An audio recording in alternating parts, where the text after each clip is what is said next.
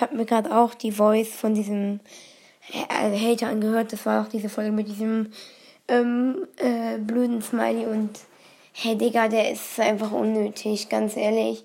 Also, mm, äh, wenn der deinen Podcast nicht mag, er das ja denken, aber das dann zum Ausdruck zu bringen, ist halt auch dann schon echt scheiße. Und zum Beispiel, wie er da auch einmal gesagt hat in dieser anderen, bei dieser Folge, yo, yo, auch netter Typ oder so, hat er gesagt, ja, dann hör doch einfach einen anderen Podcast. Ja, Digga, jetzt an den Hater, hör doch einfach einen anderen Podcast. Was juckt dich das denn? Also wenn du, wenn du den Podcast nicht magst, dann halt doch einfach den Mund und hör irgendeinen anderen Podcast, zum Beispiel meinen. Nein, Spaß. Ähm, auf jeden Fall, ich finde deinen Podcast auch echt in Ordnung so. Und ja, also der Hater ist einfach irgendwie ähm, dumm.